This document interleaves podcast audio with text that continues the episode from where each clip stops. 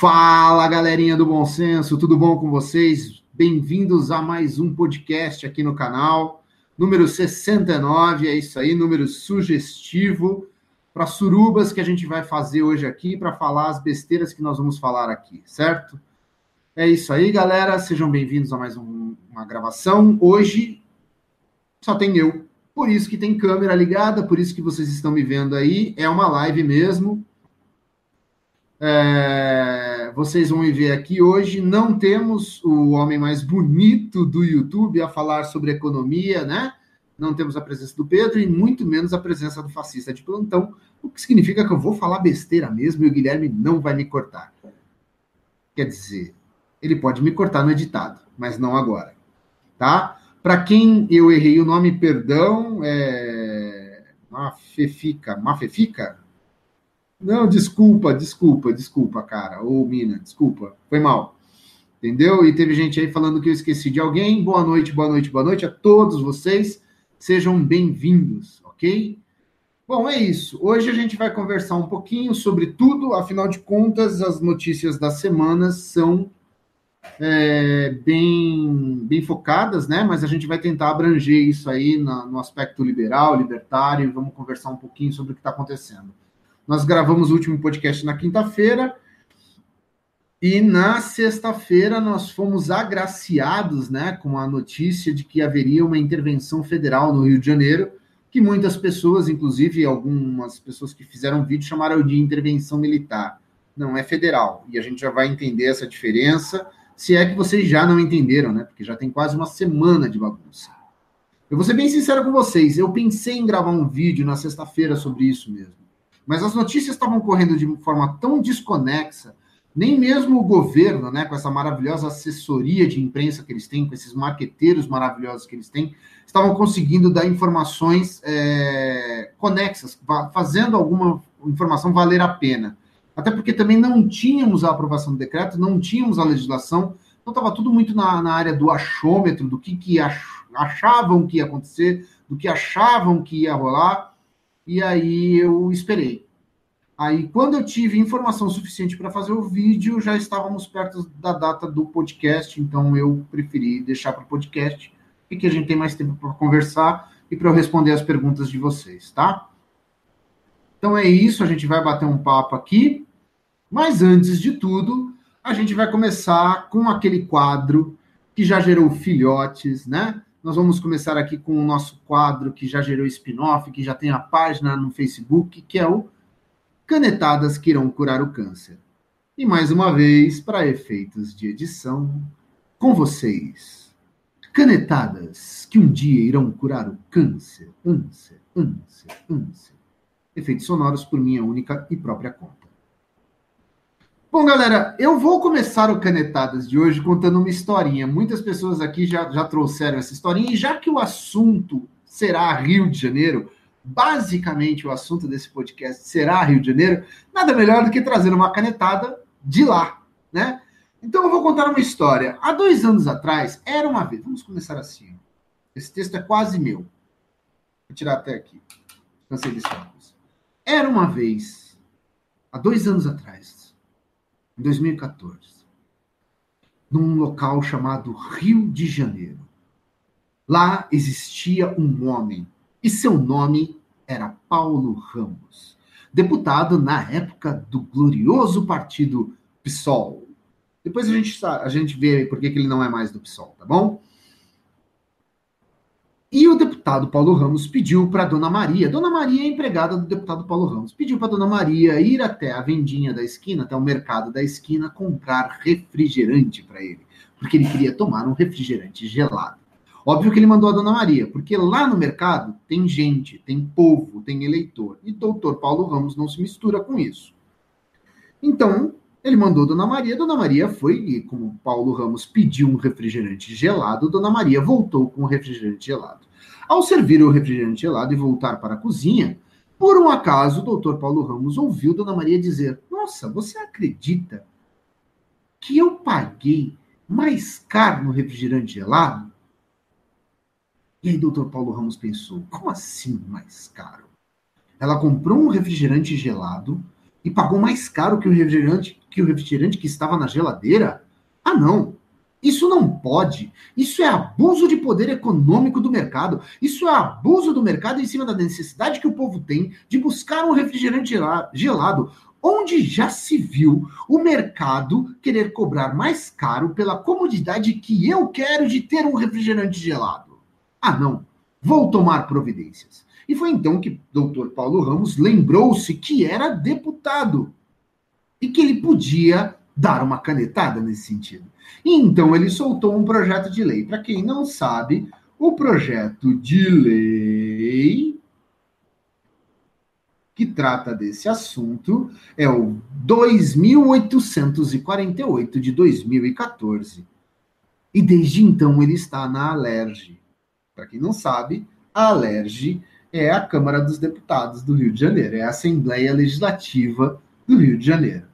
E desde então ele está lá parado. Esse projeto está andando, passando por comissões que tratam do dos termos legais, passando por comissões que decidem se realmente esse projeto é útil para a sociedade ou não, passando por comissões que decidiram a constitucionalidade e a justiça implementada por essa legislação sugerida pelo doutor Paulo Ramos, e depois de passar por tudo isso, nesta exata semana, numa semana típica do Rio de Janeiro. Numa semana onde não está acontecendo nada demais no Rio de Janeiro, numa semana em que os cariocas não têm que se preocupar com sua segurança, pois veio o seu Salvador Federal e trouxe a eles a intervenção né, através de disponibilização de tropas militares e de um grande homem do exército para cuidar da segurança do Rio de Janeiro, já que a Alerj não tem mais que se preocupar com segurança, a Alerj aprovou essa porcaria. Olha que legal.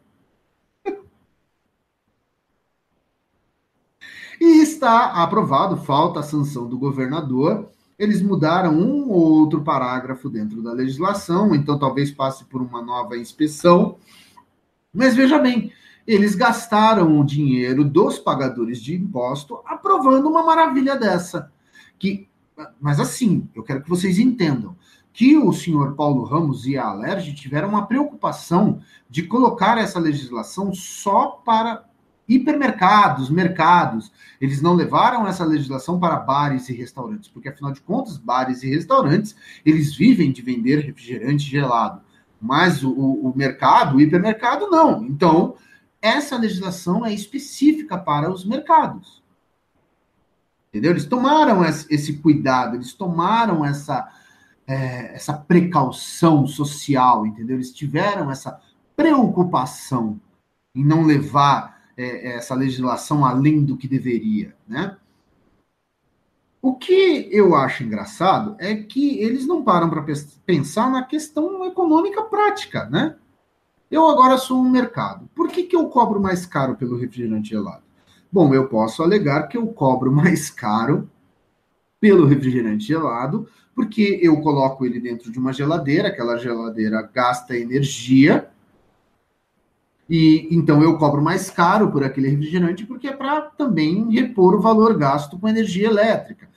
Ele ocupa espaço, essa geladeira ocupa espaço dentro do meu estabelecimento, que eu poderia estar disponibilizando outros produtos para vender. Então, como eu coloco também esse espaço, esse espaço tem um valor agregado dentro do meu estabelecimento. Caso as pessoas não entendam isso, a gente pode explicar, mas cada espaço dentro de um mercado tem um valor agregado. Então, eu, eu cobro por isso também. Eu posso alegar tudo isso, o que seria uma grande verdade. Aliás, é a grande verdade. Existe esse custo. Eu vou abrir aqui só uma câmera para ver se eu estou bem focado. Tô, né? Tô, tô meio para cá. Puckers. Eu não estou tão no centro. Whatever. Existe esse custo. Mas eu também posso colocar, como comerciante, o seguinte, cara, eu estou te vendendo um, uma comodidade. Eu estou te vendendo uma comodidade. Você quer um refrigerante gelado? Você quer sair daqui do mercado e tomar esse refrigerante? Você quer chegar em casa e tomar um refrigerante gelado sem ter que esperar ele gelar ou sem ter que colocar gelo porque você não gosta de misturar água no seu refrigerante ou na sua bebida gelada? Eu estou te pag... Você vai pagar por essa comodidade. Afinal de contas, eu estou te vendendo um serviço, que é gelar refrigerante para você. Eu tenho todo direito de gelar. Então eu não precisaria nem usar nenhum tipo de argumento, como eu usei agora, de que isso é mais caro para mim, como empresário, como estabelecimento. Concorda? Mas agora vamos para a parte prática. Eu, como empresário, como estabelecimento, eu cobro, sei lá, 50 centavos mais caro, um real mais caro o refrigerante gelado. Certo? E cobro o refrigerante sem gelo ali mais barato. Bom, se eu sou obrigado a equiparar preços, eu não vou reduzir o preço do refrigerante gelado. Eu vou subir o preço do refrigerante sem gelo. Pronto. Resolvido o problema, o senhor Paulo Ramos acabou de aumentar o valor do refrigerante sem gelo no Rio de Janeiro. Meus parabéns, troféu joinha para você, entendeu? O senhor acabou de ganhar destaque no Canetadas que irão curar o câncer. É impressionante. É a mesma palhaçada que a gente já discutiu aqui no canal do Bom Senso sobre cobrar metade de uma pizza calabresa e metade de uma pizza é, de camarão. E aí a, a, pizzaria cobrava pela pizza de camarão, porque era a pizza mais cara. E aí veio uns retardados lá no Nordeste e disseram o seguinte: não, ela tem que dividir o preço. Isso aqui é mais caro, isso aqui é mais barato. Como se fosse resolver o problema. Entendeu? Aliás, fica a sugestão para o senhor Paulo Ramos. Eu acho que eu acho que realmente, como o Rio de Janeiro não tem que se preocupar com segurança, não tem que se preocupar com o fato de que está falido, não tem que se preocupar com o fato de que a sua folha de pagamentos em aposentado, para aposentados públicos aí no Rio de Janeiro é maior do que os que estão na ativa. Como você não, vocês não têm que se preocupar com isso, vocês não têm que se preocupar com milícias, porque isso é uma coisa de outros estados, não acontece aí. Vocês não têm que se preocupar com crime organizado, porque isso só acontece em São Paulo, não aí. Eu acho que fica a ideia. Você podia começar a pensar agora na, na pizza meia-meia, que, que em outros estados já está vigorando isso aí, por, inclusive por sugestão do PROCON, que é um órgão maravilhoso também, cuida pra caramba do consumidor, entendeu? A gente podia pensar, você pode, pode pensar também é, é, na cerveja gelada. Olha, veja bem, alguns mercados vendem cerveja gelada. Dá uma olhada aí, inclui isso aí também na sua legislação, tá, cara? Porque, ó, é complicado entendeu? Sabe? É, é, é, é maravilhoso, cara. Ah, não, ele já incluiu, ele colocou aqui, ó, proíbe a diferenciação de preços entre bebidas com temperaturas diferentes. Então é qualquer bebida, pode ser um suco de laranja, você vai pagar mais caro agora por ele na prateleira. Então compensa todo mundo comprar o gelado, né? Vamos acabar com o gelado. Isso também vai acontecer, né? Mas tudo bem. Então, é isso, galera. Canetadas que irão curar o câncer. Nós temos aqui a boa né, notícia aqui do, de um jovem senhor, que é o deputado Paulo Ramos, que é, é, é, milita aí na, na, área pública há muitos e muitos anos, sempre né, trabalhando em prol do social, está aqui, já foi líder, já foi isso, já foi aquilo. Foi expulso, inclusive, agora do PSOL, ele conseguiu ser expulso do PSOL e agora milita, né? Continua exercendo ali o seu cargo sem partido nenhum, entendeu? É isso aí, galera. Boa, boa, excelente canetada. Essa sugestão eu acho que a gente tem que dar mérito a quem merece. Eu vou olhar aqui, eu tinha separado. Quem me deu sugestão disso, na verdade, primeira pessoa me deu sugestão disso foi o Pedro. O Pedro do canal do Bom Senso.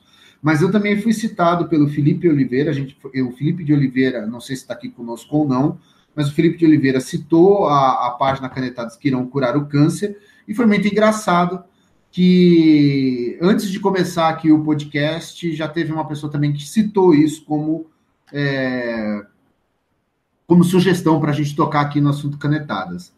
Bom, eu acho que a única sugestão que a gente tem que dar aqui para o deputado Paulo Ramos e para a Alerj é que existem outras coisas também a se preocupar, né? Que eles podem começar a pensar preço da pizza, equivaler o preço das esfirras também seria legal, né? Oh, sei lá, tem sugestões aí para o senhor Paulo Ramos. Entre na página dele e deem sugestões de canetadas que ele ainda pode dar para curar o câncer. E eu vou te falar, tá? Ele é dono de algumas pérolas maravilhosas, tá? Ele é dono de algumas pérolas maravilhosas. Só em 2017, por exemplo, ele quis, ele tem uma sugestão de lei para 2017, que é a 3333.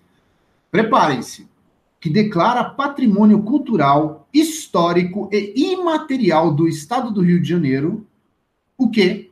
O Cristo Redentor? O Corcovado? Não. A pipa. Foi isso que vocês ouviram. A pipa. Ele tem um projeto de lei em que ele quer declarar patrimônio cultural, histórico e imaterial do estado do Rio de Janeiro. A pipa. Sim, a pipa. A pipa que nós crescemos empinando. A pipa em que a gente passa cerol na linha para dar relo nos outros. Essa pipa ele quer declarar como patrimônio cultural. Não só cultural, como histórico do Rio de Janeiro. Né? Essa é uma delas. A outra é que dispõe, a, proíbe a divulgação de informações sobre investigações criminais por agentes públicos que estejam né, em atuação. Lógico, porque aí não pode dizer que aquele cara está sendo investigado. Uh, tem uma aqui que eu achei que eu achei muito legal. Licença para doação de sangue no serviço público estadual, ou seja, se o cara é do servidor público estadual, ele vai doar, ele quer doar sangue, ele tem direito a tirar licença remunerada, ele vai tirar licença. Uh, e tem uma outra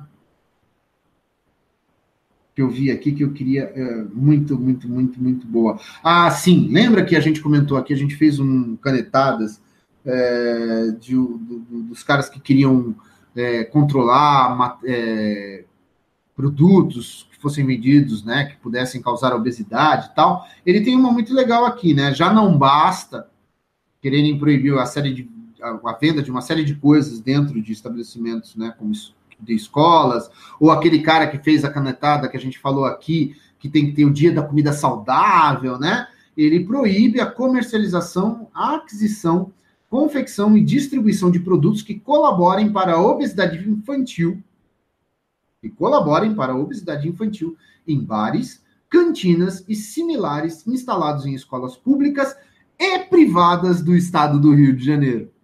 Ele não se restringe aos públicos, ele vai ao privado. Ele vai buscar. Então, confecção e distribuição de produtos que colaborem para a obesidade em cantina. Eu estou tentando achar um produto que não colabore para a obesidade que seja vendido em cantina, em bar. Ele quer fechar as fucking cantinas. Ele vai fechar as cantinas das escolas públicas e particulares. Biscoito? Bolacha? Porque eu não sei em que estado que você está que está ouvindo aqui, não sei se você acha que é, se é biscoito ou é bolacha. Não pode. Não vai poder. Não, não, não. Coxinha, risole, enroladinho, Coca-Cola, suco, uh, salgadinho.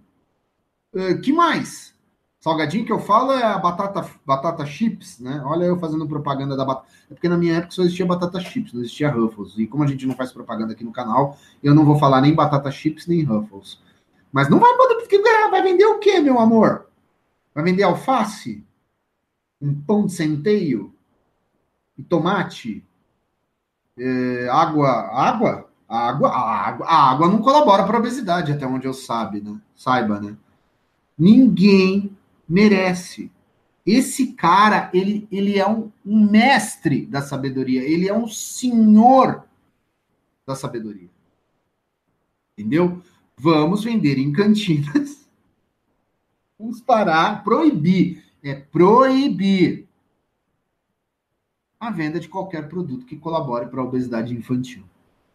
Então, fechem suas cantinas. Agora, o legal é que ele, aquele cara, aquele retardado que falou da comida do dia saudável, ele se restringiu a estabelecimentos é, gerenciados pelo governo, né, locais gerenciados pelo governo, seja ele prefeitura, estadual ou federal. Esse ele não, não, ele não se prende, ele vai buscar os privados. É, aquela escola privada lá também, naquela cantina lá, não pode vender. Entendeu? É isso aí. Brincadeira, né? É isso, essa é a, é a mente, é a mente superior, a mente sapiente eleita pelo voto democrático, entendeu? E que gera essas palhaçadas aí. Entendeu? Agora, em 2018, ele não tem nenhum projeto de lei, não. Só, eu achei só os de 2017. Até agora ele não trabalhou, né? Então, afinal de contas, janeiro, recesso, verão, depois veio o carnaval, e aí logo em seguida intervenção. A única coisa que eles conseguiram foi fazer, foi botar essa, esse projetinho aí, né, do, do refrigerante gelado, né? Não deu para ele trazer nenhum projeto de lei novo, né? Mas vamos esperar, porque de uma mente dessa, Só coisa boa tem que vir, né, cara? Só coisa boa. Bom, é isso, galera. O Canetadas de hoje está dado. Meus parabéns. Aliás, muito obrigado, né? Ao deputado Paulo Ramos, hoje sem partido, né? Antigo PSOL. Não esperaríamos nada mais nem menor de algo que veio de um partido tão valoroso como esse, de alguém que veio de um partido tão valoroso como esse. Então, muito obrigado por nos proporcionar meia hora de canetadas que irão curar o câncer para que possamos dar muita risada das coisas que vocês acham que vão resolver. Ok? Valeu, obrigado, é isso aí. Encerramos o quadro por aqui, né? Bom, é isso. Vou colocar um pouquinho aqui o óculos. Eu fico tirando e colocando o óculos porque eu tenho que ler alguma coisa. Vamos começar a conversar, então. Vamos continuar a falar de Rio de Janeiro, óbvio. E vamos falar também mais um pouquinho aí sobre a parafernália estatal.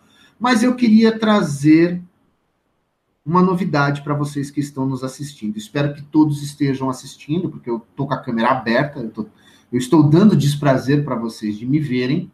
Então eu vou trazer alguma uma novidade, tá? Que eu espero que vocês considerem legal. Uh, nós fomos procurados para fazer uma parceria. Nós estamos fechando essa parceria, mas já recebemos algumas coisinhas, então eu vou mostrar para vocês. A primeira é essa aqui, eu gostaria de mostrar para vocês. Não sei se está dando para ver. Eu vou abrir a câmera aqui do lado, que aí fica mais fácil. Que aí eu sei se está dando para ver ou não. É essa aqui, ó. Ó que bonitinha! Ó que linda. Essa aqui é um protótipo, tá? A gente vai ter agora a camiseta do canal. Vai, vai ser colocado o link aí para vender. Nós vamos ter camiseta do canal, vai ter algumas cores, vão ter estampas diferentes aqui. Não vai ter só é, esse desenho. Vão ter algumas canetinhas, algumas camisetas com frases aqui embaixo. Vai ter camiseta com a hashtag Gugu Pistola, entendeu? Vai ter camisetas assim espalhadas aí agora. A gente vai, vai botar os links aí para venda. Espero que vocês gostem. Vai ter preta, vai ter branca, vai ter várias cores aí de camiseta para vocês. Valeu, galera? E a outra novidade é essa aqui. Agora nós temos a caneca do canal do Bom Senso também. Foi feita uma parceria aí. Entendeu? É, é a minha imagem é ofensiva. tá? Mas assim, ó, a gente vai ter a caneca do canal. Uh, a caneca já está à venda para quem quiser. Vou deixar o link aqui no, no nos comentários, tá? Uh, a, essa arte era uma arte de teste. Eu, eu prefiro a arte assim, quando tem dos dois lados mas é uma arte de teste. A caneca que está lá à venda é um pouco diferente. Uh, vai ser colocada aqui à venda já. Já tem o link de venda aqui da canequinha do Bom Senso. Então, quem, quem quiser buscar, quem quiser contribuir, quem quiser colaborar, ajuda a gente, né? E tá aí, vai ficar com a canequinha do canal. Essa é uma novidade. A outra novidade é aos padrinhos. Agora deixa eu fechar a câmera, porque além de obrigar vocês a me ver, eu não sou obrigado a ficar me enxergando. Mas assim, uh, a câmera está aberta para vocês, vocês vão continuar tendo o desprazer de me enxergar.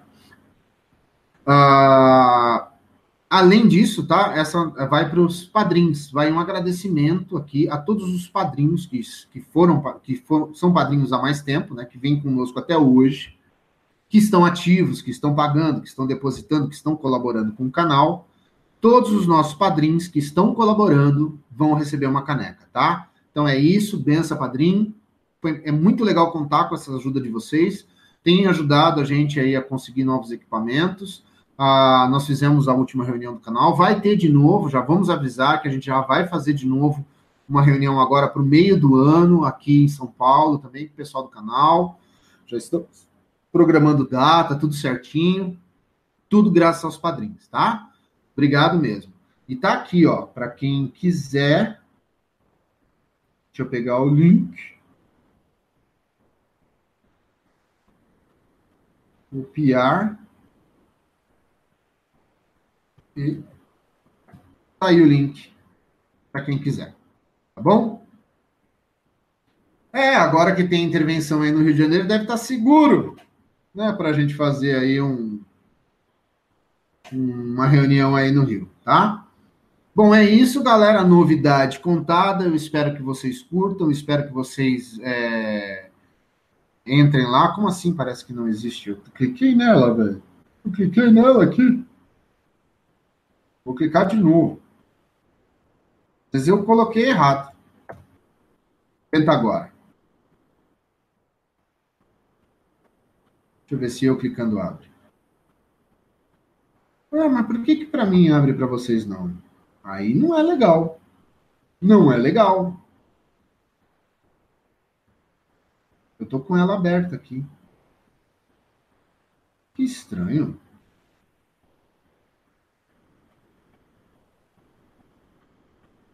É verdade, quando eu clico aqui, vou tentar colar de novo e vamos ver o que acontece. Abrir uma nova guia.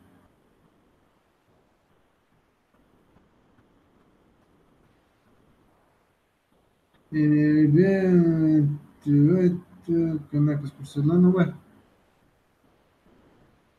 Ué, ué. Não sei o que eu estou fazendo de errado, porque para mim ela está aberta.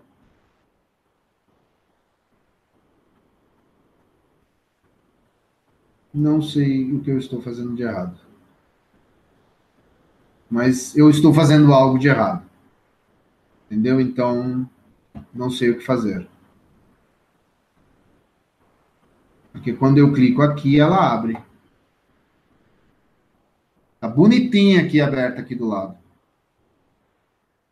Mas eu vou, eu vou tentar corrigir isso até o fim do, do, do, do da live aqui, tá? Vou falar aqui com a galera e vamos ver o que, que eles conseguem resolver aqui para mim. Seria legal se eu conseguisse jogar essa, esse link direto, mas eu estou com a página aberta, copiando o link. E não está dando.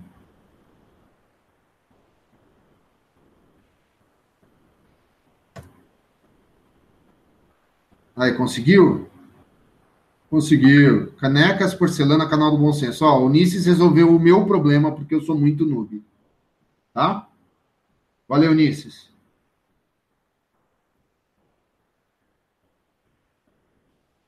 Tá, mas aí o Unisses falou que é só colocar aqui, ó, canecas, porcelana, canal do bom senso, que ele acha. Tá lá no Mercado Livre para vocês. Valeu, galera.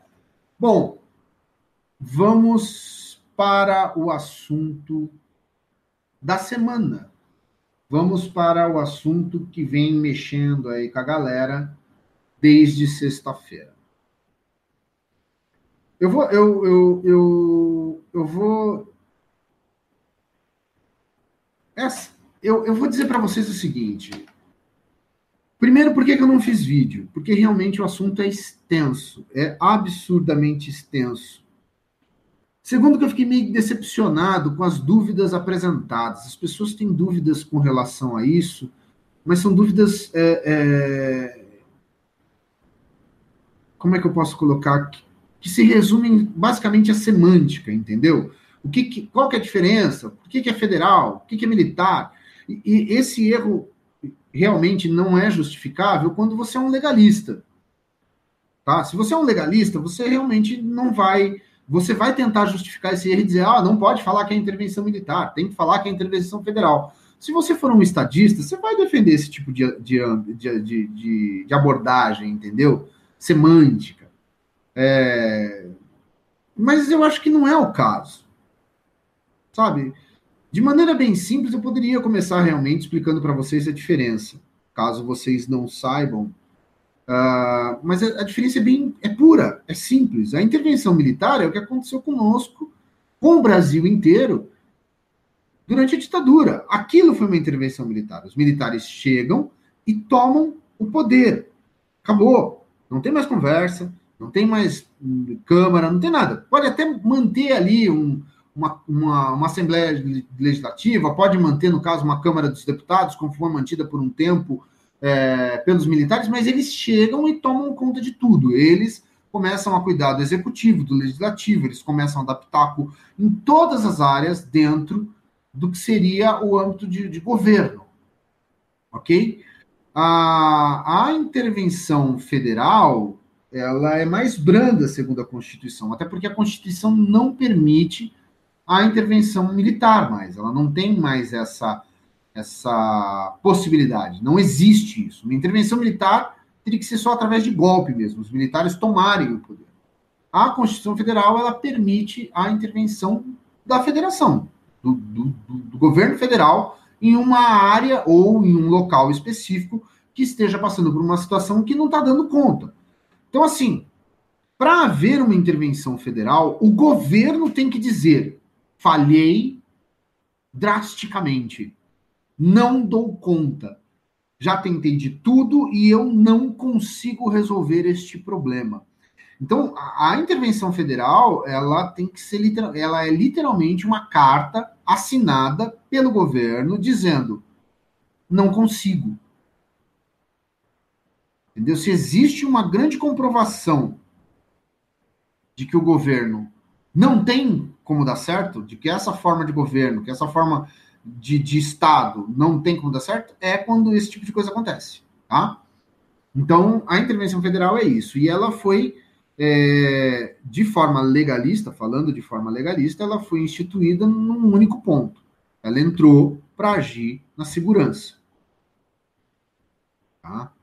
Então, no caso, Michel Temer nomeou como interventor um militar. Ele poderia ter nomeado um civil, ele poderia ter nomeado um especialista em segurança pública, ele poderia ter nomeado um delegado, ele poderia ter nomeado um ministro, ele poderia ter nomeado o tio dele. Tá? Ele não era obrigado a nomear um militar, mas ele nomeou um militar, nomeou um general. Então, esse general passa a ser a maior autoridade no Rio de Janeiro, no estado do Rio de Janeiro, no que diz respeito à segurança pública. Ele, ele passa a ter sob o comando dele a Polícia Militar, os bombeiros, porque os bombeiros, caso não saibam, caso vocês não saibam, bombeiro também é Polícia Militar, tá? No Brasil. Então, bombeiro também é milico. Então, é Polícia Militar, bombeiros, todas as guardas metropolitanas, a Polícia Civil. Ele não tem controle sobre a Polícia Federal, tá? ele tem sobre a Polícia Civil e todos os conselhos de segurança. Então, ele abrange é, todas, todas esses, essas corporações passam a atuar debaixo do comando dele e levou consigo o exército. Ele pegou o exército do Rio de Janeiro e está usando também nessa nesse movimento todo, está trazendo de volta o exército para a rua, tá?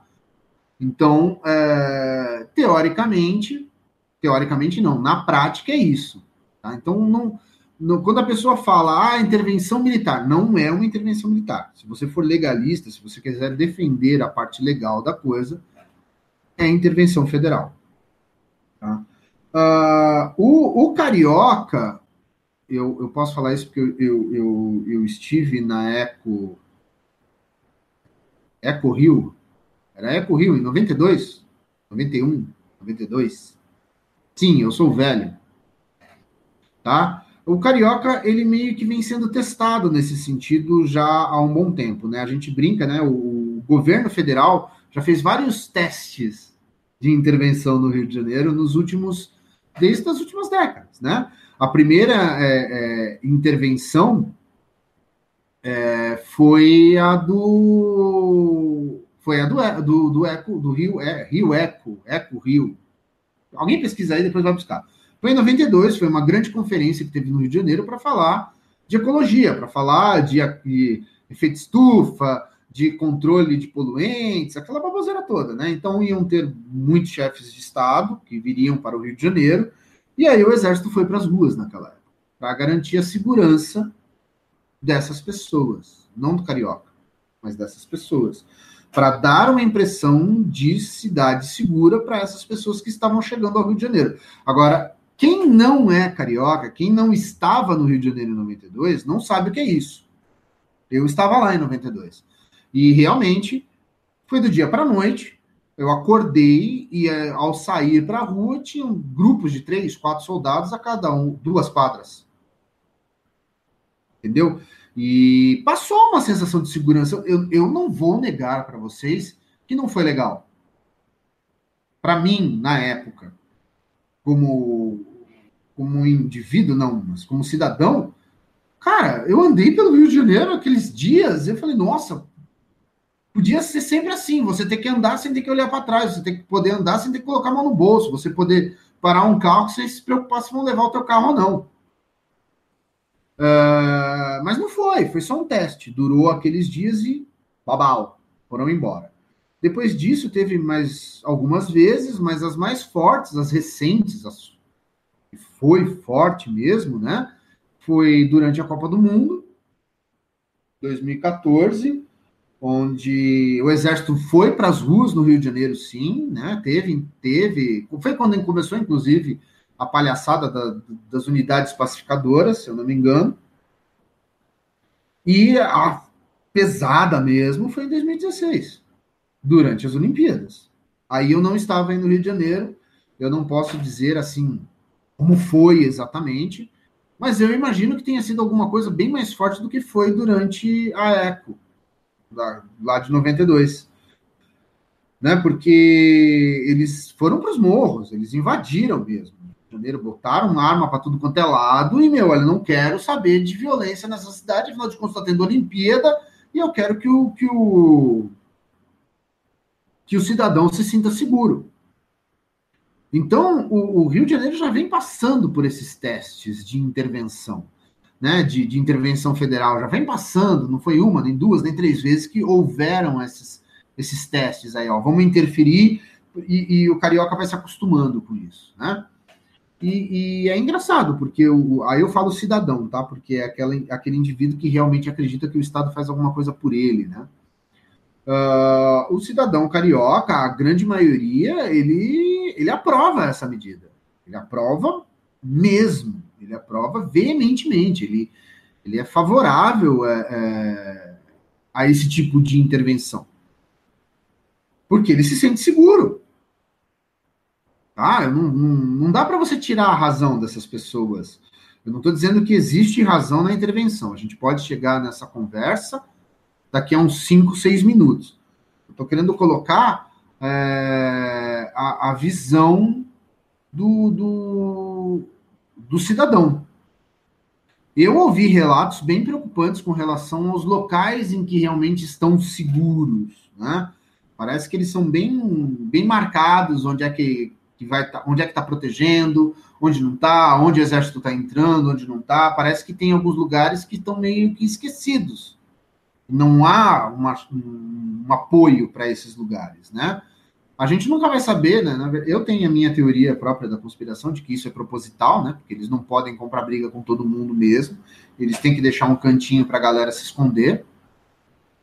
Uh, mas é, é, é, teoria da conspiração. A gente não, não, não vai ter essa certeza, né? A certeza que eu tenho que é a crítica rasa, vamos começar com a crítica rasa, depois a gente vai para a profunda. A certeza que eu tenho é que isso foi político. Tá? Isso tem um viés eleitoral absurdo, apesar de terem alguns cariocas, alguns políticos cariocas contrários a isso, isso tem um viés político absurdo. Né? O, o, o governo Temer. É... O governo Temer não não tem grandes realizações. Não conseguiu fazer nada que realmente. Das reformas que ele prometeu, ele conseguiu fazer um puxadinho no, no, no, na CLT, é, conseguiu aprovar lá o teto orçamentário, que, aliás, a gente vai conversar sobre isso rapidamente aí com relação a essa parte da intervenção, porque interferir de, do jeito que o governo federal está fazendo no Rio de Janeiro custa dinheiro, e eu quero tentar entender de onde que eles vão tirar recursos para isso mas fazer o que eles estão fazendo custa muito caro. E não é só o governo do Rio de Janeiro que está falido, é o Brasil que não tem dinheiro, né? Tanto é que teve que aprovar teto de orçamento e tudo mais, tanto é que tem a necessidade de aprovar uma reforma previdenciária, né? E, e a, eu acho que o, que o fiasco da reforma previdenciária, né? O fiasco que foi não conseguir levar a, a reforma previdenciária à pauta, só acelerou é, esse processo de intervenção. Ele deveria ser tomado. Eu estou falando, eu tô, estou analisando agora como um, um, governista, tá? Como um legalista, pelo amor de Deus. Uh, deveria, porque o governo já perdeu a mão do Rio de Janeiro, já não é mais governo no Rio de Janeiro há muito tempo. O governo não é mais governo, eles perderam o controle governamental do Rio de Janeiro. Como instituição criminosa que são, eles perderam o controle do Rio de Janeiro para outras instituições criminosas. Entendeu? Eles não têm mais isso. Então eles precisavam mostrar força, eles precisavam mostrar que eles ainda detêm controle de alguma coisa nessa, né, nessa cidade, nesse estado. Então, é, para o Temer, isso é bom, porque o, o, com certeza o cidadão carioca, né, toda vez que eu falar cidadão, lembre-se, aquele indivíduo que acredita que o Estado realmente faz algo por eles. Eu sou cidadão, mas eu sou considerado cidadão pelo Estado. Eu não me considero cidadão de porra nenhuma, entendeu? Odeio ser chamado de cidadão. Mas assim, uh, ah, para o cidadão, perfeito. Poxa, estão fazendo alguma coisa por nós, estão olhando por nós, estão cuidando de nós. E eu não falo, eu falo principalmente da classe média, né? Que que está vendo essa movimentação toda. Essa classe média, que é a grande massa eleitoral do Brasil, está vendo isso. Tá? Então, é, é, nessa hora que os, os, os caras me chamam de esquerdista. Porque eu falo que a classe média é a grande massa eleitoral. Né? Só falta eu falar, eu odeio a classe média. Não, eu não odeio, porque eu sou classe média. Tá? Eu amo a classe média. Mas assim, né, troféu, lembre-se do nosso chapeuzinho Marilena Chauí. Faz tempo que a gente não dá o troféuzinho Marilena Chauí fazendo isso, né? Falando nisso, faz tempo que a gente não solta um troféu Marilena Chauí aqui, né? Procurar alguém que mereça o troféu Marilena Chauí. Né? Mas assim, a... ele, ele tá buscando dizer que está fazendo alguma coisa, ele está querendo mostrar serviço. O executivo precisa mostrar serviço. Né? Lembre-se que nós temos três poderes né? no Brasil. Nós temos executivo, legislativo e judiciário. O, o judiciário tem mostrado serviço através do Ministério Público, através da Operação Lava Jato. Toda hora é notícia, toda hora, para o bem ou para o mal, está julgando alguma coisa que está chamando a atenção das pessoas. Né? A, a, a presidente do, do STF acabou de pautar, acho que a semana que vem vai ter a votação sobre a, a questão do, dos incentivos, né, do, do, do auxílio moradia para os juízes. Uh, então, bem ou mal, eles estão aí no noticiário, estão aparecendo, estão em voga, estão na moda. Né? O legislativo também, bem ou mal, está sempre aparecendo aí, está sempre votando alguma coisa, está sempre tem sempre um canal do YouTube aí falando sobre as canetadas que eles dão. O executivo aparece. Não, o legislativo, me perdoa, mas o executivo brasileiro ele está sumido, ele está morto, ele está praticamente morto. Eles não conseguem ter uma vitória há muito tempo. Então, isso é uma vitória. Tá? E não pensem que é só o cidadão base, o cidadão médio né, é, do Rio de Janeiro que aprova esse tipo de medida. Isso é visto com bons olhos por boa parte dos brasileiros. Finalmente o governo está fazendo alguma coisa. Finalmente o governo, né? Então, é, é, tem sempre essa visão aí de, de que eles estão fazendo alguma coisa. Então, e, e também serviu, né, para que durante uma semana os jornais parassem de falar que a reforma da Previdência não ia acontecer, né? Porque esse assunto é mais interessante. Então, faz uma semana que eles estão tocando nesse assunto. Até porque, como eu disse lá no começo do podcast, é, eles soltaram as notícias a esse respeito em picadinhos, né? Eram picadinhos. Ah, a gente vai ter intervenção, ah, a gente vai fazer o decreto, ah, a gente. O decreto vai ser assim, não, o decreto vai ser assado, ah, ele vai ter tempo determinado, ah, fiquem calmos, é, não vai ser uma intervenção total, vai ser parcial. Ah, aqui ó, já está o nome do fulano. Foram, foram, sendo, foram saindo notícias, né? Não foi uma coisa tipo pá, né? Eu coloquei o óculos que é para tentar ver se alguém está perguntando alguma coisa e eu estou deixando passar batido, tá? Então, assim, uh, a mídia em geral se deliciou né, e se viu obrigada a falar sobre esse assunto, até para poder esclarecer, né? Então, eu, eu, eu, eu vi algumas coisinhas aqui, Uh, e, e, lógico, vou tentar também desmentir algumas coisas, tá? O pessoal falou assim: ah, não é a primeira vez que isso acontece.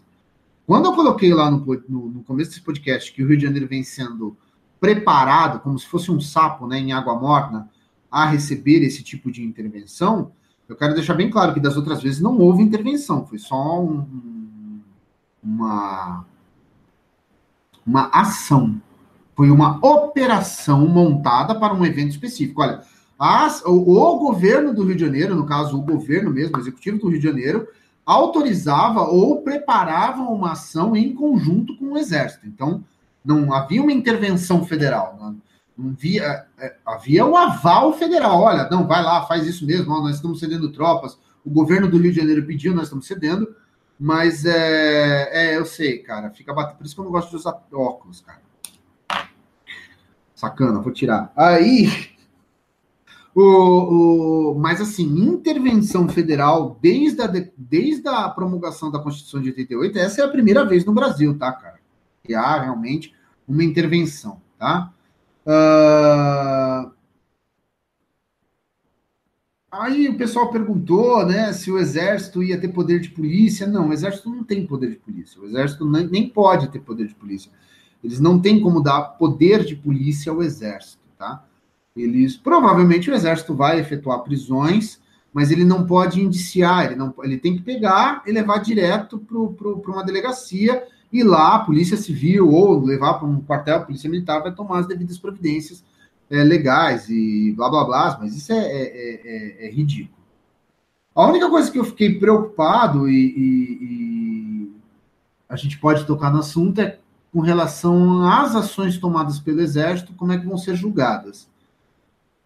Pelo que eu entendi até agora, vão ser julgados por tribunais militares, se eles tomarem alguma ação é, no exercício né, da, da, da, função deles como soldados, eles vão ser julgados por tribunais militares. Eles, isso, inclusive, é, é, meio que uma questão sine qua non da corporação, senão eles não agem, senão eles vão botar o fuzil para o chão ali e não vai botar o pé lá para dentro. Uh, eles têm muito medo né, disso. E, e, por um lado, eu até entendo. Agora, se eles cometerem qualquer ação sem estarem fardados, se não estiverem exercendo a função, eles vão é, responder é, normalmente como, como civis, entendeu? Então, assim, essa análise até agora é a rasa, é a base, é a que todo mundo fez, ou a que a maioria de vocês já deve ter ouvido por aí, não sei. Eu, eu não acredito. É que eu tenha trazido algo novo para vocês até agora. E também não acredito que eu vá trazer nada novo daqui para frente. Mas eu, eu, eu gostaria que vocês entendessem que a questão do Rio de Janeiro, não só a questão do Rio de Janeiro, mas a de segurança pública dentro desse modelo que a gente tem hoje, é, ela é muito mais abrangente. Nós poderíamos fazer aqui uma sequência de zilhões de vídeos nesse sentido, entendeu?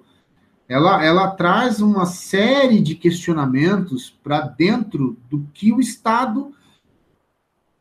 Ela traz uma série de questionamentos para mostrar realmente a, a importância Estado, se ele é importante, se ele é relevante, se ele tem, se ele é realmente necessário. E ele abre também uma série de questionamentos para mostrar as falhas desse Estado, entendeu? Do quanto esse modelo que dá esse poder absurdo. Quando eu falo esse modelo, tá, gente, eu não estou definindo nenhum modelo de Estado específico. Quem me conhece há muito tempo, quem me conhece desde o início do canal, sabe que eu mudei muito minha opinião. Mas eu ainda não me considero anarcocapitalista, para desespero de muitos de vocês que me ouvem. Uh, segundo muitos, eu seria um socialista café com leite.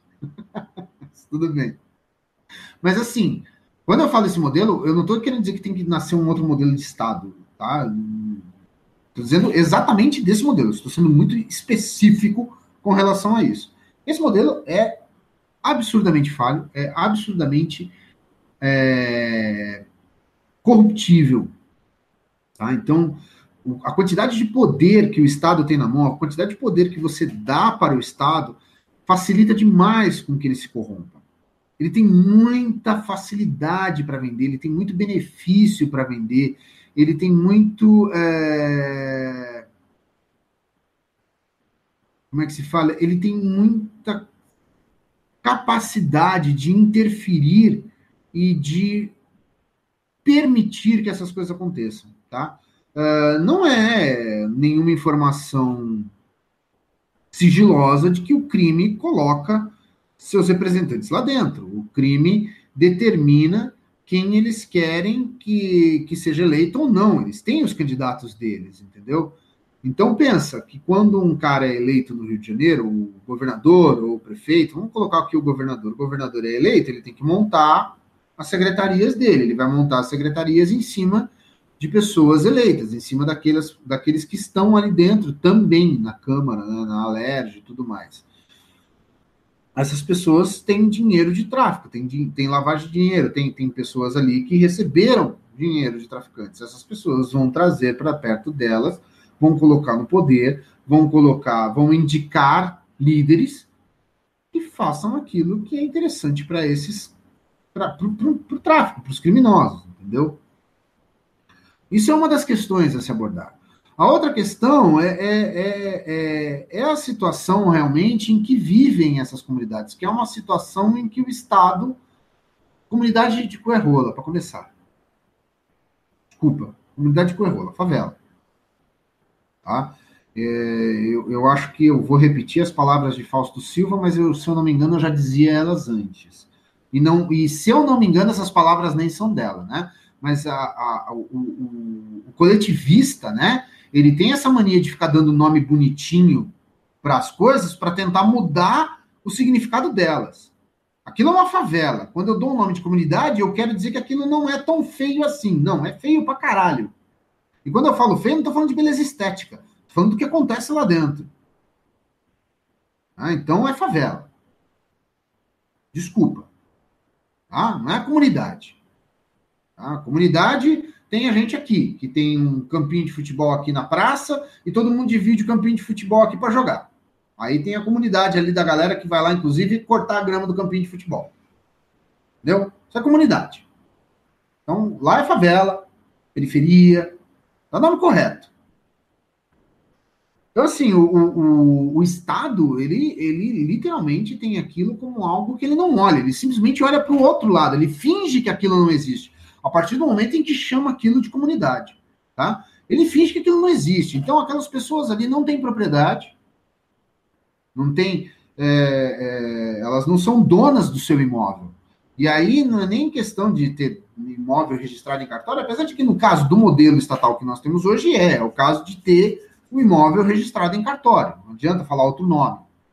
Por mais que a gente seja contra esse tipo de modelo, não interessa. Dentro do modelo estatal hoje, para a pessoa ser considerada proprietária de algo, a gente já discutiu isso no outro podcast, ela tem que ter aquilo registrado em cartório. Aquelas pessoas não têm seus imóveis registrados, não são proprietárias daqueles locais, podem é, é sofrer uma série de brutalidades, uma série de violências, tanto pelo Estado quanto por milícias e, e entidades criminosas, que ninguém está ali para acudir, ninguém está ali para proteger.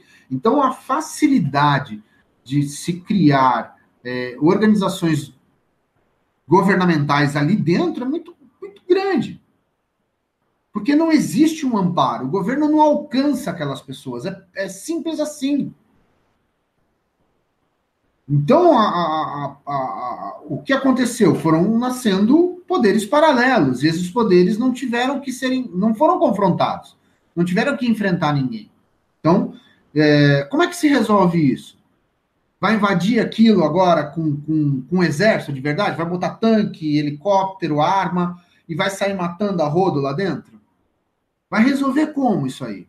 Vai tirar. Se o Estado quiser retomar o controle, se o Estado quiser dizer eu sou o poder do Rio de Janeiro, que, como é que ele vai fazer para eliminar o poder paralelo? Que já está enfiado dentro do Estado, que já está infiltrado dentro do Estado. Como que se combate isso? Já, já, seria uma questão para a gente ficar aqui horas discutindo. Porque nós teríamos a questão dos inocentes que estão lá dentro, são pessoas que trabalham, que estudam, que moram ali, que não estão ligadas a, a, a, nenhum tipo de atividade ilegal. Então, nós já teríamos todo esse assunto para abordar. Os caras lá dentro, às vezes não tem escola. Os caras lá dentro não tem comércio direito. Os caras lá dentro não tem um hospital. Pô. São áreas gigantescas. São áreas gigantescas. Cara, quem não conhece o Rio de Janeiro não tem noção do tamanho dessas favelas. Quem nunca teve o prazer, e eu falo prazer, tá, cara? Porque o Rio de Janeiro é uma cidade maravilhosa de verdade. Rio de Janeiro é uma cidade linda, cara. Então, assim, quem nunca teve o prazer de ir para o Rio de Janeiro não sabe o tamanho daquilo. Então, essas pessoas não são alcançadas pelo Estado. O Estado realmente finge que aquilo não existe, né? partindo do preceito que chama favela de comunidade. E se você chama de favela, o errado é você. Entendeu? Está olhando, menosprezando aquilo, diminuindo né, aquele local. Não, eu estou falando da real. Aquilo é uma favela. E se a gente pensar que aquilo é uma favela, a gente começa a enfrentar o problema de frente, olhando para o problema. E não enfeitando ele, colocando luzinhas e dizendo: olha que bonitinho, isso aqui é uma comunidade. Tá? Seria um dos aspectos a se abordar. É, essa intervenção federal vai fazer o que nesse sentido? Vai legalizar essas propriedades? Vai dar essas, essas áreas para essas pessoas que moram ali? Não vai. Vai continuar sendo uma terra de ninguém. Vai continuar não olhando para aquilo direito. Entendeu?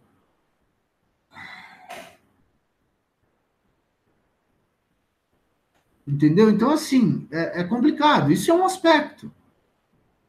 O outro aspecto é, é, é, o próprio, é a própria questão da, da chamada e famigerada guerra contra as drogas. Né? Se você pensar que a, a, a, nós gastamos mais dinheiro nessa merda do que os Estados Unidos gastou com relação na década de 20, quando tentou proibir a comercialização do álcool, entendeu? E, e, e se a gente usar é, o exemplo do que aconteceu durante a lei seca nos Estados Unidos, de quantos criminosos eles geraram, de quanto dinheiro circulou de forma ilegal e de como as, os agentes governamentais estavam envolvidos na fabricação dessas bebidas. Cara, tem um seriado na Netflix, é, eu não vou lembrar, acho que é The, Nation. Eu acho que é The Nation, o nome do seriado. Depois eu dou uma olhada.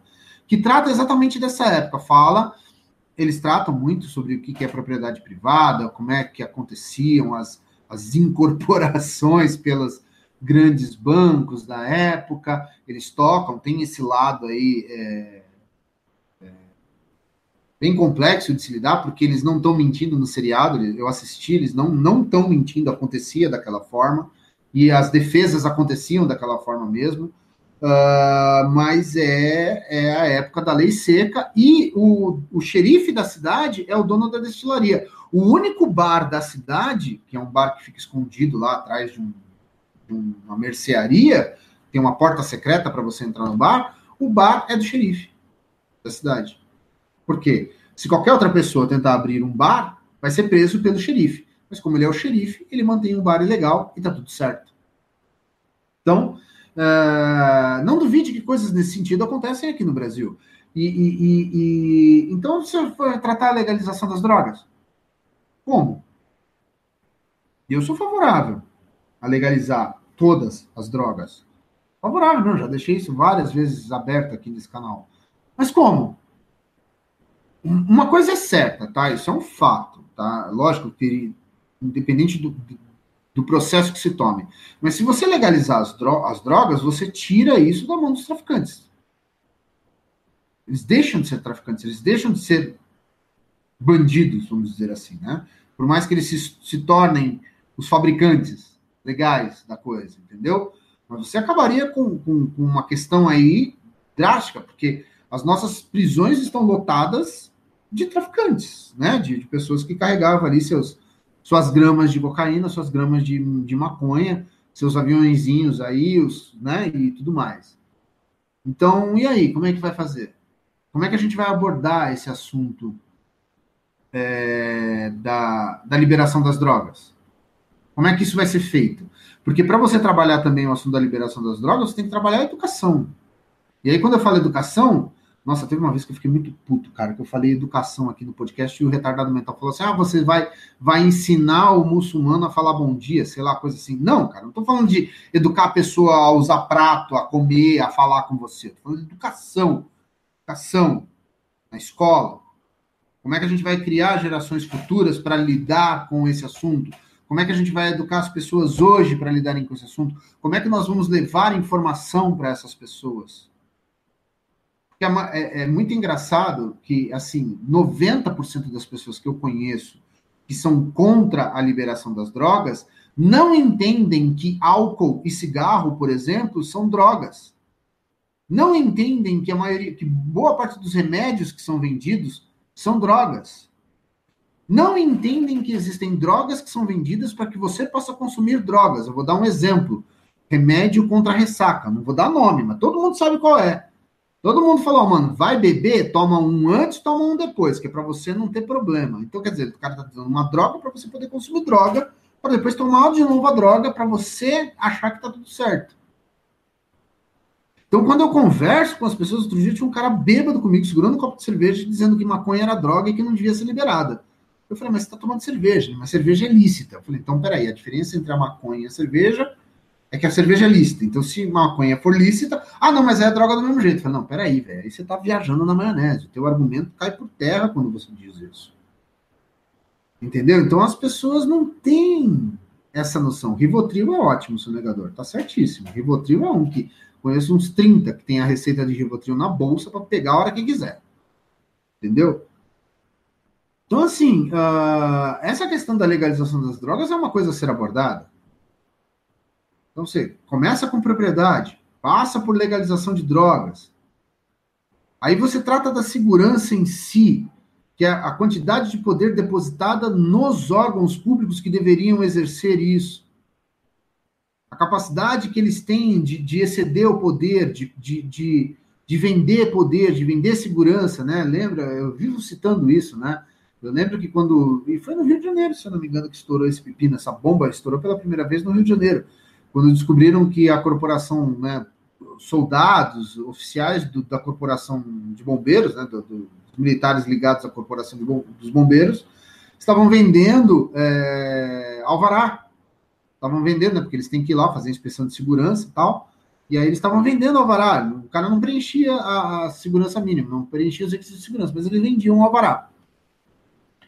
Eu falo, por que, que eles venderam? Porque deram para eles esse, esse, essa mercadoria na mão deram essa mercadoria na mão deles e falaram assim: ó, agora, ó, se o cara quiser abrir uma casa noturna, se o cara quiser abrir um restaurante, só você, se vocês não quiserem que ele abra, ele não abra. Né? E, e, isso é uma questão muito séria também com relação às favelas. Porque como é que você vai ter um comércio lá dentro? Se não existe propriedade. Se não existe a legalização da propriedade, como é que você vai abrir um centro comercial lá dentro? Como é que você vai permitir que o comércio cresça de forma sadia. Né? Como é que você vai fazer isso? A gente pode abordar também a questão da, da, da liberação do porte de armas, que é outra questão que para mim é resolvido, mas para a sociedade em si, não. Para mim é um ponto pacífico, libera. O cara tem o direito de portar arma, ponto. Entendeu? O indivíduo tem o direito de proteger sua propriedade, proteger seu corpo, proteger as pessoas que ele ama, ele tem o direito. Você tira esse direito dele se proteger. Sob a alegação de que ele é um louco, um retardado mental, que vai pegar essa arma e vai dar um tiro na cara do filho da puta que fechar ele no trânsito. Entendeu? Mas tem essa questão a ser abordada. Porque para o legalista, para o coletivista, para o pro estatista, vai legalizar de que forma? Que armas? Vamos, vamos trabalhar isso. Eu, eu, particularmente, sou contra você ficar controlando isso. Mas existe isso. Pô, você está num mundo onde um cara resolve é, legislar sobre eh, o fato se um, o mercado pode vender uma bebida mais cara que a outra simplesmente porque está gelada ou não. Então, o que, que você espera da mentalidade desse tipo de gente? Entendeu? Você está num país, eu não sei se você sabe, tá? Não sei se você sabe disso. mas você está num país que votou pela liberação das armas. Você mora em um país que foi chamado a um plebiscito e no plebiscito disse: nós queremos ficar armados. O governo chamou as pessoas para votarem esse assunto. E os armamentistas, né, as pessoas que defendem a legal, que as pessoas podem andar armados, ganharam. E o governo deu um foda-se para isso e soltou o Estatuto do Desarmamento. Ele não teve nem vergonha na cara, ele não soltou o Estatuto do Armamento. Para dizer, olha, já que vocês votaram a favor do, do, armamento, né? Então vamos dizer como vocês podem se armar. Não, eles soltaram o Estatuto do Desarmamento.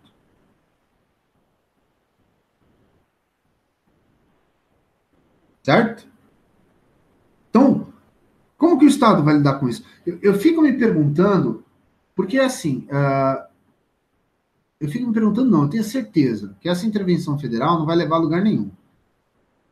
Vai resolver algumas coisas, e é óbvio, né? Que vamos ficar até dezembro, vamos ficar até o fim do ano, porque as eleições estão garantidas.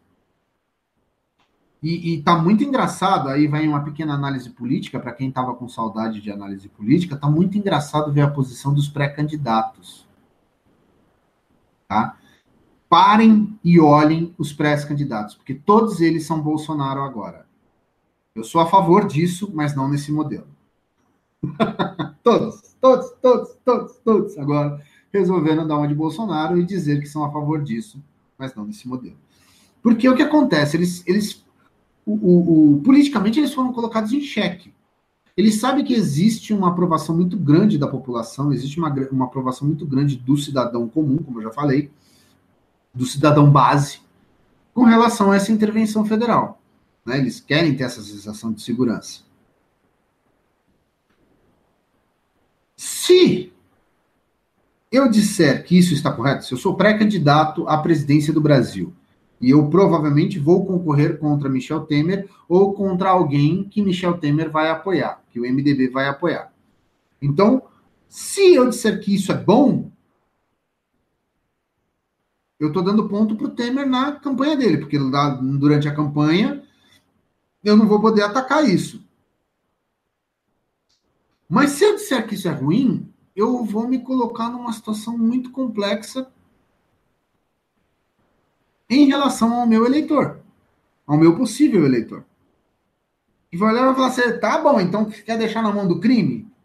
Então, todos os pré-candidatos, sejam eles a governo, a governo do Rio de Janeiro, a deputado estadual do Rio de Janeiro, a senador, ou até mesmo os, os possíveis candidatos à presidência da República, vão literalmente usar essa frase. Vocês podem reparar, não pode não sair com essas palavras, porque talvez o Bolsonaro já tenha é, feito direitos autorais sobre essa frase.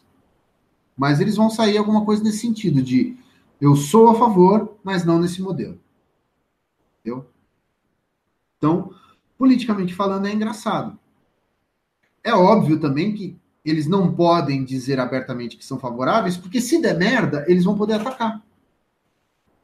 Se acontecer uma besteira, se acontecer uma merdinha, se acontecer alguma coisa errada, eles vão ter o direito de atacar. Você tá vendo? Falei que não era nesse modelo aí, ó, deu merda. Então, isso aí, por enquanto, é uma faca de dois gumes. E que a gente vai, vai ter que analisar passo a passo, ação a ação, movimento a movimento, entendeu? Então, a, a, a, a bagunça toda aí vai ser dia a dia. Você pode ter certeza que daqui até o final do ano, intervenção federal vai tomar boa parte dos nossos noticiários. Tá? Para o bem ou para o mal do governo, não para nossa, como cidadãos. Para você que mora no Rio de Janeiro, eu vou te falar que eu não sei, cara, se eu fico feliz ou não por você. Eu, seria legal quem mora no Rio de Janeiro falar como é que tá aí. Eu até dou uma lida aqui em depoimento, alguma coisa do gênero, para dizer, olha, como é que tá a situação aí. Se realmente é, melhorou, não melhorou, como é que tá, né? O que, que vocês estão vendo aí na rua. Tá? Agora, outra questão a ser abordada, ó, o Tiago Gomes já colocou assim, ó, no, no...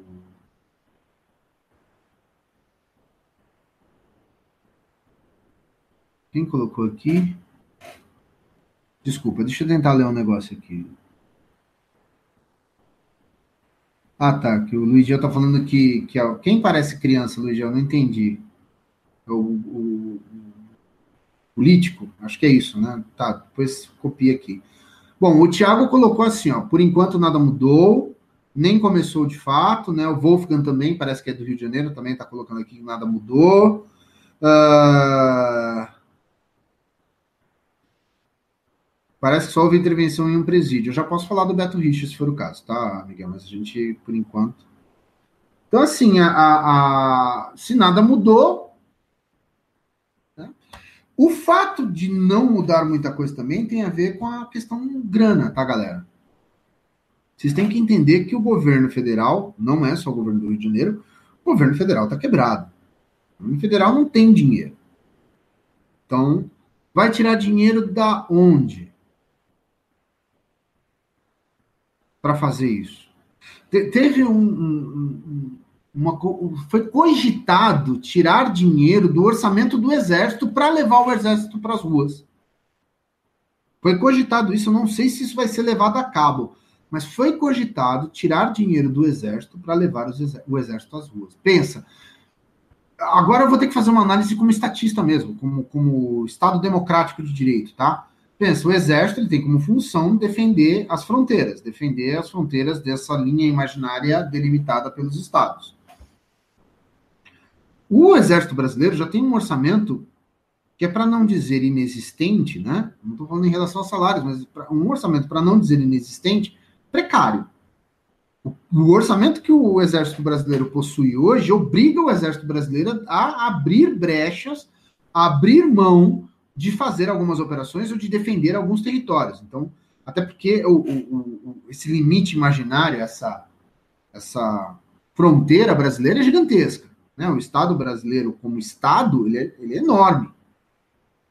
Né? Então, é muito difícil defender essas fronteiras. Aí você pega para uma organização que já tem um, um, um valor que não é lá essas coisas para trabalhar e diz o seguinte: a gente vai tirar uma parte desse valor aqui para vocês irem lá para o Rio de Janeiro. Quer dizer, a, abre, em termos administrativos, mais brechas ainda. Entendeu? Em termos administrativos, abre mais brechas ainda é, é, para o exército.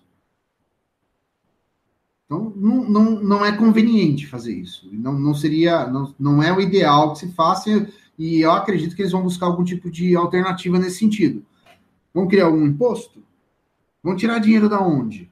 E eu teria várias sugestões de onde eles poderiam tirar dinheiro para fazer uma ação dessa, né? Eles poderiam começar é, demitindo uma porrada de negro que trabalha aí sem fazer posta nenhuma. Poderiam diminuir o orçamento do Congresso Federal, por exemplo, que é maior que o de, da cidade de Santos. Né? Então, mas vamos falar de maneira sincera e aberta. O Estado não tem dinheiro e não está disposto a tirar regalias de si mesmo para investir nisso. Então vai resolver o que de verdade? Não vai resolver. É? Nós estamos falando de um exército que não tem dinheiro para abastecer os aviões, o, a aeronáutica, né? O, não tem dinheiro para abastecer os seus blindados. E aí vai tirar dinheiro como, né? E, e, uma das primeiras coisas que o é, general Braga, né, falou é que ele precisa de dinheiro. Uma das primeiras coisas que ele já deixou claro, ele já já acionou aqui é que ele precisa de dinheiro. Então, isso também seria outra questão a ser, a ser levantada. E, e, e, seria importante haver uma cobrança. O, o TCU, Tribunal de Contas da União, já falou que vai acompanhar essa, essa, essa situação bem de perto, que ele quer saber como é que vai funcionar essa questão do financiamento, de onde vai sair o dinheiro. O TCU falou que vai cuidar disso, vai cuidar mesmo. Pô, ah, cacete. Tá, porra nenhuma. Vai cuidar, não. Não vai cuidar. Entendeu? Então, essa é outra questão que a gente poderia abordar aqui, né? E provavelmente vamos, tá? É, porque essas notícias vão acontecer, vão ocorrer. Agora, Para a gente ter aí uns 20 minutos finais de podcast, eu queria abordar uma teoria da conspiração para a gente terminar em grande estilo, né? Uh, diante de todas as notícias que foram colocadas aí, o Temer anunciou a criação do Ministério da Segurança Pública. Né? Todo mundo viu isso. Todo mundo ouviu isso. Então, o Temer anunciou a criação do Ministério da Segurança Pública. A gente já estava falando de dinheiro, a gente vai continuar falando de dinheiro e outras cocitas mais agora dentro dessa teoria da conspiração. Cara, é muito sem noção. É muito sem noção. Um cara que, quando assumiu a presidência, disse que ia reduzir a quantidade de ministérios, tinha 29, foi para 25, foi para 23, agora já é 25, porque ele criou três ou dois ou três ministérios no decorrer já do exercício dele. Está querendo criar mais um. É assim, eu não sei se você tem noção, porque talvez você não goste é, de assuntos chatos tanto quanto eu. Mas vocês não imaginam a quantidade de dinheiro que é necessária para abrir um ministério no Brasil. Nós estamos falando de milhões de reais, mas é milhões, mas são milhões mesmo.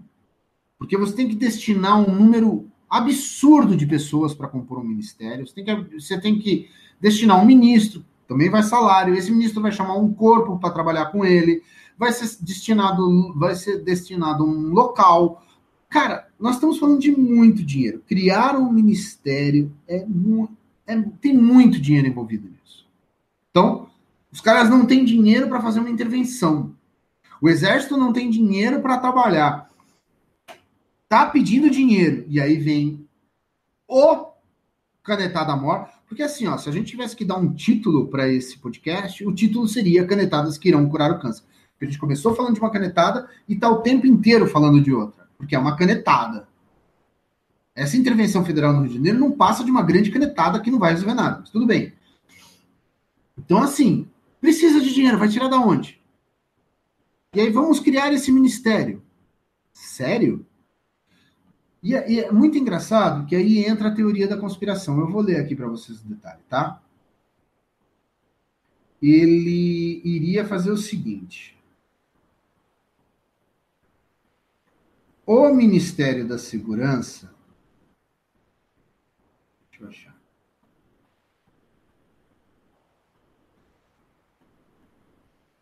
Assim, elaborado. Aqui, ó. O Ministério da Segurança iria é, englobar né, a Polícia Federal, a Polícia Rodoviária Federal, o Departamento Penitenciário Nacional, e a Secretaria de Segurança Pública. Elas, essas, essas, essas instituições sairiam da mão do, do, do, do Ministério da Justiça, sairiam dos cuidados do Ministério da Justiça e seriam cuidados pelo Ministério da Segurança Pública. Eu tenho que rir. Então, assim, vamos lá. Teoria da conspiração que eu acredito que tem um fundo muito, muito certo nela, tá? Não, o, o, governo federal ele já vem sinalizando há muito tempo que ele quer interferir na Polícia Federal. Ele quer ter mais direito de interferir na Polícia Federal. Tá? Não é de hoje que o governo vem deixando bem claro que essa autonomia da Polícia Federal, nessas investigações que ela vem conduzindo junto ao Ministério Público, principalmente com relação à Lava Jato, incomoda o governo. E muito. Então, não é de hoje que eles deixam claro isso. É, é, isso é transparente no governo. podem, podem não abrir e falar, mas isso é transparente, é nítido que isso incomoda. E que eles têm tentado interferir na, na Polícia Federal. Eles criando um ministério desse, a primeira coisa que eles querem trazer para o ministério é a Polícia Federal, ou seja, a Polícia Federal deixa de ter um orçamento ligado ao Ministério da Justiça, que tem um orçamento próprio, né? Porque é, é, é, é são os três pilares: executivo, é, Legislativo e Judiciário e entra para dentro desse ministério. E aí eles vão poder mexer na Polícia Federal do jeito que eles quiserem. Vão poder alterar liderança, vão poder alterar grupos de trabalho, vão poder mexer em prioridades, vão querer tirar algum. Eles podem, por exemplo, olha, essa investigação aqui não tem que andar porque a segurança pública é prioritária e eu quero transferir vocês para a área de inteligência para vocês atuarem junto à polícia, não sei das quantas, para acabar com a influência do tráfico em tal lugar. Pronto, resolvido o problema, esse, essa investigação para e eles movem a Polícia Federal em outro sentido. Então, assim, Polícia Rodoviária Federal, né, e, e, e, e tudo mais. Então, assim, Tá, até que ponto o governo pode mexer nisso? Eu achei que eles fossem uma parte de fora da segurança do governo. Não, Tiago, eles não são. Eles fazem parte do Ministério da Justiça, eles estão coligados à Interpol, mas eles não são independentes. A, Polícia Federal já tentou várias vezes é, buscar um orçamento independente, que, querer um orçamento deles. Ó, esse valor é da Polícia Federal e a Polícia Federal faz o que quer com isso. A alegação deles é que com isso eles vão ter mais autonomia, se tornariam uma, um, um, poder independente, não teriam que prestar contas a ninguém e poderiam agir mais livremente em suas investigações e alcançar melhor as pessoas. Não, não concordo, tá? Com esse pensamento tão extremista de ter orçamento independente para a Polícia Federal. Eu acho que ligado ao Ministério da, da Justiça, como eles estão hoje, eles têm um orçamento é, e trabalham diretamente com isso, e o Ministério da Justiça trabalha diretamente com eles. Então, assim, não.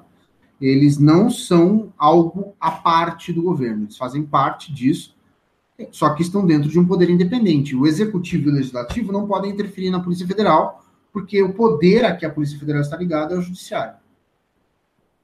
Teoricamente, funciona nesse sentido.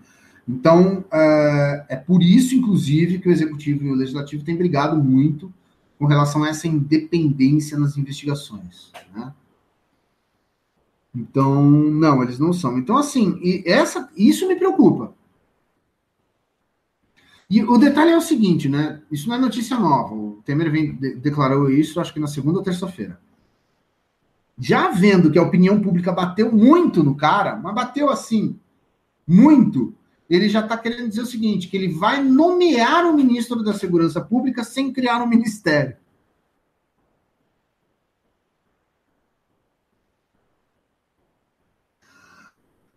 Ai, meu Deus do céu, é muita canetada para um podcast só.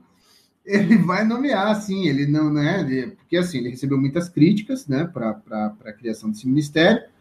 Então, ele, ele, ele para poder é, nomear um, ministro, mas não criar o ministério, ele poderia fazer por decreto. E aí não seria necessária a edição de medida provisória ou projeto de lei, né? É, então não há, porém, uma eles não tomaram ainda a decisão, ele está pensando ainda, está sondando nomes. Ou seja, de maneira bem direta, o, o executivo tomou, claro, a decisão, eles tomaram a decisão. Por mais que eles digam não sabem se vão fazer, eles tomaram a decisão de criar essa porra desse ministério. Se eles tiverem que inventar o, um termo e dizer que não, eu só nomeei um ministro, mas não crio o um ministério, este ministro vai agir separado. Com que grupo? Quem vai atuar junto a esse ministro? Eles vão ter que criar pessoas, vão ter que criar um corpo para esse ministro trabalhar junto. Né? Mas tudo bem, mas não vai ser um ministério. Não vai ser um ministério. Então, nome de ministro, mas não vai ser ministério. Entendeu? É como ser um ministro do, do Superior Tribunal de Justiça Federal. Você é um ministro, mas não tem ministério. Entendeu? Tem um cargo. Inclusive, com todas as regalias. Mas assim, uh, vai criar isso aí. Não muda o fato de que esse ministro sem ministério vai trazer para perto dele a Polícia Federal. E sem o ministério, ele vai estar mais perto ainda das decisões, ele vai estar mais diretamente ligado às decisões. Então,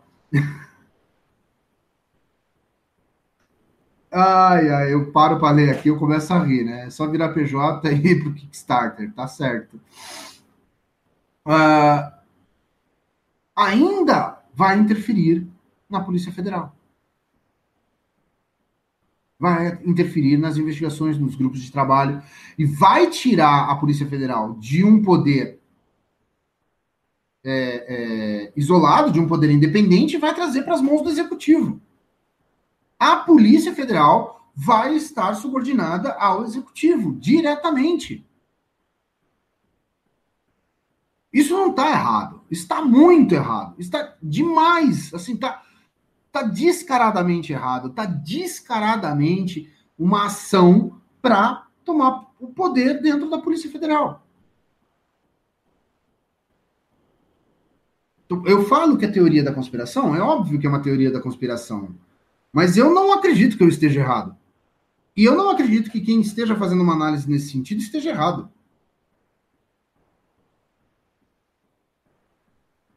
Mas acredite, ele vai nomear o ministro.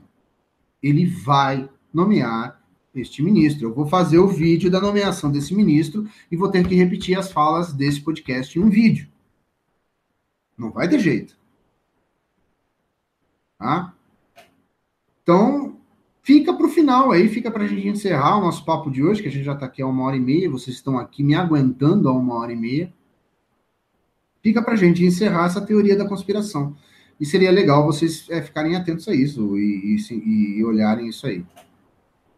Entendeu? Agora, quem vai ser nomeado, eles não sabem. Tá? Se é a pergunta que vocês vão me fazer aqui, quem vai ser nomeado, eles não sabem ainda, eles estão decidindo, eles estão sondando nomes para ocupar este cargo de ministro da Segurança Pública, tá? Então, assim, é óbvio que a gente precisa de mais um ministério. Eu acho que eles podiam dar um nome. Eu já, eu já falei aqui, não é a primeira vez que eu falo e não vai ser a última, que na verdade eles tinham que criar um Ministério da Paz Mundial, ou pelo menos o Ministério da Paz Brasileira, que seria um ministério responsável por trazer paz ao Brasil. Tá?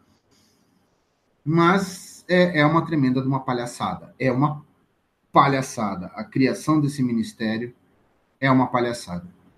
Tá? Bom, galera, é isso. A todos que estão nos acompanhando, tá? Muito obrigado pela paciência de vocês e principalmente pela audiência.